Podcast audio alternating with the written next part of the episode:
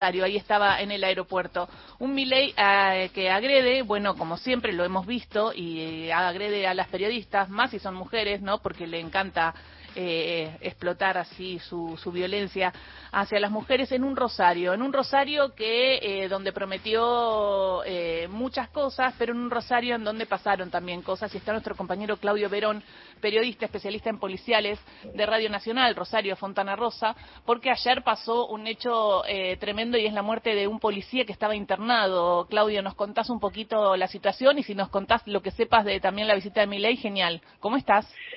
Hola, Gisela. Mira, varios temas. Eh, primero, eh, el periodista es Pedro Levi, es de, Canal 3, de Televisión Litoral. Sí. Hizo una pregunta, la verdad que lo que le preguntó Levi fue algo para decirle a los rosarinos. Nada más. nada más. Eh, para, digamos, como término en términos informativos, no había tanta gente en el monumento, había una media luna, no más de 5.000 personas, con lo cual es un acto político, si se quiere, menor. Es importante eh, ese dato porque viste cómo te cierran todas las imágenes y parece que fueron un montón. No, yo estuve y no había más de 5.000 personas.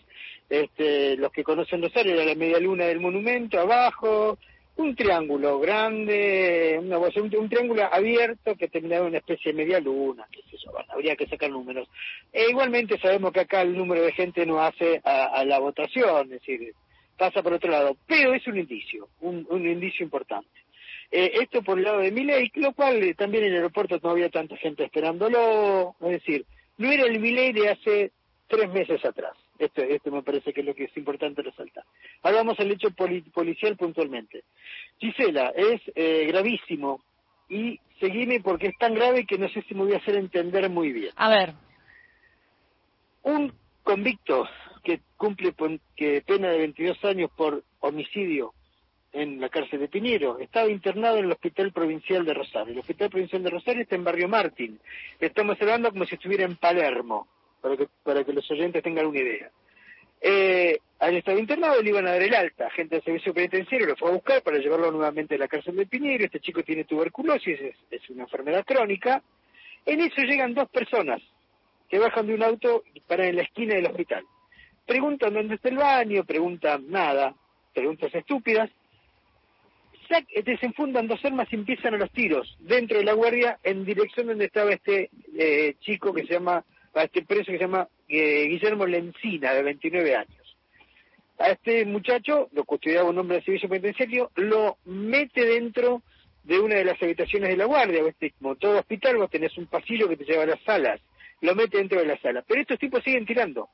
Un policía que estaba en la garita, o sea, en el destacamento, porque está fuera del hospital, está en la vereda de la garita, no está dentro del hospital, escucha los tiros, los gritos, sale de la garita y va hacia la guardia. La guardia es una típica guardia de 10 metros de largo por 5, 10 metros, de, 10 metros de, ancho. Lleno de gente, veo como 50 personas. Cuando el policía entra o intenta entrar a la guardia para ver qué pasa, eh, a punto de fundar se choca con uno de los atacantes. Pero se choca directamente, es decir, lo, lo lleva por delante porque salían corriendo. No solo los atacantes, también salían corriendo toda la gente que estaba allí a los gritos, desesperados, llorando. imaginas? Hacete la escena, vos estás en un lugar, 40 personas, empiezan los tipos, empiezan a los tiros, de hecho ya había heridos, fueron tres personas heridas, una enfermera, una mujer, una mujer que estaba allí con marido y una chica de 23 años que vio por un tema en la pierna y terminó con un balazo en su pierna, eh, salen todos juntos. Entonces el policía no sabía bien quién era el atacante y quién quiénes eran los pacientes. choca con el atacante, uno de los dos, este que tenía obviamente el arma en mano, cuando lo choca no hace más que apuntar a la cabeza y tirar tres tiros. Lo cerebró.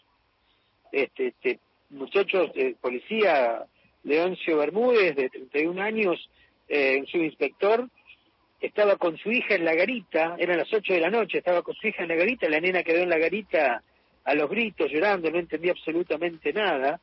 Eh, este muchacho lo llevan al hospital de emergencia Clemente Álvarez, que es nuestro hospital de, urgencias, y en el, digamos, del hospital provincial de Clemente Álvarez hay 10 cuadras, en esas 10 cuadras tuvo tres paros cardíacos y falleció prácticamente entrando al hospital de emergencia Clemente Álvarez.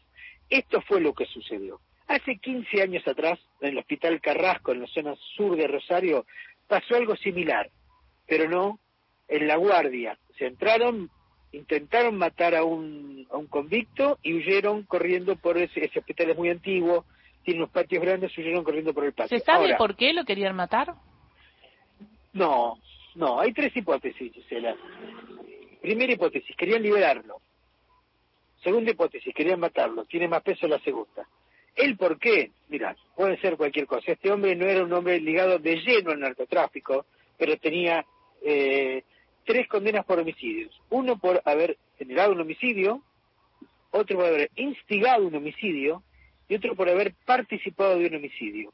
Las tres obviamente son distintas. Una cosa es matar, otra cosa es estar y otra cosa es plantear y pagar la muerte de otro un sicariato. o sea que por deudas de narco aparentemente no. Ahora, este hombre estaba preso y tal vez hasta tuviera que ver con alguna cuestión interna de la cárcel, cosa que habría que desechar porque lo hubieran matado dentro de la prisión. Sí. Y yo, como, como ya esto como conjetura, Gisela, ya esto no es información lo que te voy a decir ahora, pienso en esto. Vos para arriesgarte tanto, entrar a un hospital con 40 personas, 50 personas en la guardia, con policía en la puerta, con un policía adentro, con un hombre del servicio penitenciario adentro, a matar a alguien, solamente te puede mover dos cosas, o la pasión o la plata. Es decir, o mató a alguien muy querido y pagaron para que lo mataran a él, digo, una hermana, una, una mujer, un hijo, un padre, y la venganza vos sabés que no tiene, no tiene límites, o directamente estuvo implicado en algo que valía muerto y para eso se paga mucha plata. Los sicarios que fueron a matarlo están eran, libres. eran hombres muy jóvenes. ¿Y están libres? No, no, a, a nadie capturaron. Eso es, lo que, eso, es, eso es lo que me llama la atención en Rosario. No capturan a nadie, o sea, la gente va, se, se, mata y listo. Eh, es un cisne negro este, o, Gisela, porque dos tipos se vieron por la puerta, le dieron un policía, dos tiros y se fueron en un Fiat uno gris y huyeron. Es decir, eh, ¿cómo los capturás? ¿Con qué elemento? ¿No tenés un, un eh, el guardia que estaba en la puerta era uno solo, lo habían matado? No, pero sí, lo, tenés un 50 personas en la guardia que los vieron. Sí, pero por más tenés, que, tenés que, que tener eh, cámaras de seguridad y tenés que tener un monitoreo de dónde está yendo sí. el Fiat. Por eso, las cámaras las están revisando. Hicieron anoche un, un según dijo el, el ministro de Seguridad, Claudio Viglioni, hicieron anoche un este, barrido por toda la ciudad y están en, en la idea de la captura. Ahora yo me estoy dirigiendo, o estoy yendo en realidad, Sí. este, a, estoy dirigiendo como en el diario, ¿viste? Hablo como escribo últimamente. eh, eh, estoy yendo a la conferencia de prensa de la fiscal Gisela Paulicelli. Ahí seguramente tendremos más datos, que es la que intervino en la causa. Ahora, no tenían forma física de perseguirlos, y esto es lo preocupante. Un policía en una guardia donde vos llevas un tipo de servicio penitenciario y no tenés un, un, un, este, un móvil para perseguir si pasa esto. O sea, el Estado, en este caso, el Estado provincial tiene la obligación de pensar en estos cisnes negros. Porque en, en Rosario todo puede suceder. Por ejemplo, esto, que entre dos tipos quieran matar a un tipo en una guardia y maten a un policía y hieran a cuatro personas que nada tenían que ver. Es una locura de donde se la vea. Pero bueno, justamente, la policía está para, eh, para prevenir las locuras. Pero bueno, vamos a ver qué nos dice la fiscal. Bueno, vamos a estar atentos. Entonces, después contanos a la producción, al menos si no podemos hablar, eh, al menos para que yo lo cuente durante, durante el aire, para ver qué pasó y qué está pasando en Rosario, una Rosario consternada con lo que sucedió eh, ayer. Así que te mando un beso grande, Claudio. Un beso grande. Beso. Claudio Verón, periodista especializado en policiales, nos estaba contando lo que está viviendo Rosario. Eh, es, eh, te da impotencia porque no termina de acomodarse toda esta situación y claro que está en el ojo de la tormenta. Eh, a mí me dio pena porque le tenía mucha fe y creo que podría haber hecho algo distinto el candidato Juan Monteverde, ¿no? de, de, de Ciudad Futura que planteaba algo distinto. Habrá que ver qué hace el intendente Hapkin, que por lo que lo vi termina más enojado que generando eh, situaciones. Así que vamos a ver si cuando termine toda la etapa del 19 y se acomode todo, me parece que es importante que volvamos a poner el ojo en Rosario, poder hablar con el intendente y poder hablar con los protagonistas, ¿no? Eh, Cristian